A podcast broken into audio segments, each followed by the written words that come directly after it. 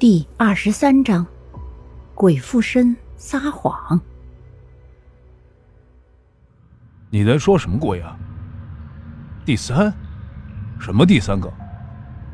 于吉抬头疑惑的问：“你先站起来再说吧。”杨芳走过去，伸出一只手，无奈的说：“啊，哦。”于吉呆呆的应道，他的目光看着杨芳怀里的黑猫。浑身上下的汗毛倒竖，他看着那双绿油油的树瞳，心里有一种不寒而栗的感觉。你是从哪里找到这只黑猫的呀？于吉开口问道。杨芳低头看着黑猫，摇了摇头：“我没有找啊，就在我们进王家大院的时候，我看见它就在门口一动也不动。那，它的胆子可大了，我过去抱住它，它都没有挠我呢。”于吉怪异的看着杨芳，拔高的嗓音透着难以置信，说：“哎，我怎么没看见你说的猫？”杨芳诧异的看着于吉，问：“不可能啊，我明明还给你们说来着。当时我还说看那里有一只猫，还是黑色的呢。你真的没有听到吗？”于吉。杨芳一脸狐疑的问。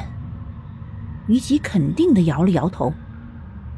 我绝对没有听到，不信我们问问林业，你看他听到没有？于吉扭头看向林业，示意他说话。我没有听到你说的话，不过，当时我的确听到了一声猫叫。林业说道。咦，你们在这里站着做什么？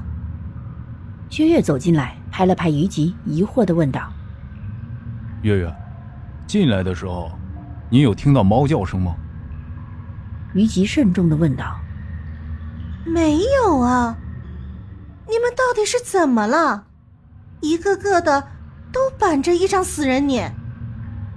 薛岳莫名其妙的看着他们三个说道，他似乎心情很好，所以说完这些后，就大大咧咧的走到祭桌旁，伸出双手用力按住祭桌，轻轻一跃，坐到了祭桌上。荡着两条腿，歪着头，一脸的傻笑。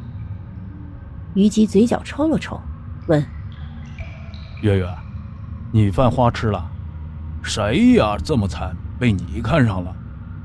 一个姓王的，不知道名字的家伙啊。薛岳一脸愉悦的说道，完全没有意识到他的话在其他三人耳中是怎样的晴天霹雳。这里现在怎么会出现陌生的男人呢？该不会不是人吧？三人相视，都从对方的眼中看到了震惊悚然。可是此时坠入爱情世界里的薛岳根本没有意识到这一点，更加没有想到这中间的不对。又过了十分钟，蓝双儿终于进来了。也不知是不是因为之前每个人都或多或少的出现了一些不正常的事情，所以当他们看到蓝双儿时。都在期待蓝双儿比他们更惨，但显然蓝双儿出现的很平静，很正常，至少无论是他的语气、他的神情、姿态都没有变化。你们都进来了，我还以为你们没有进来呢，没想到最后进来的人居然是我。于吉欲言又止的看着蓝双儿，他很想问问蓝双儿有没有遇到什么不正常的事，譬如貌美的男性、古怪的女孩。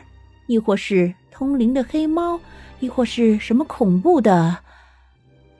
哎，你们怎么都看我？蓝双儿疑惑的看着他们，问道。虞姬摇了摇头，说：“我没有在看你，真的。”蓝双儿扭头看了看林叶、杨芳以及薛岳，发现他们触及到他的目光后，都纷纷避开了。这让蓝双儿感到莫名其妙的同时。也很是不解。本集播讲完毕，下集更加惊悚，记得要听啊！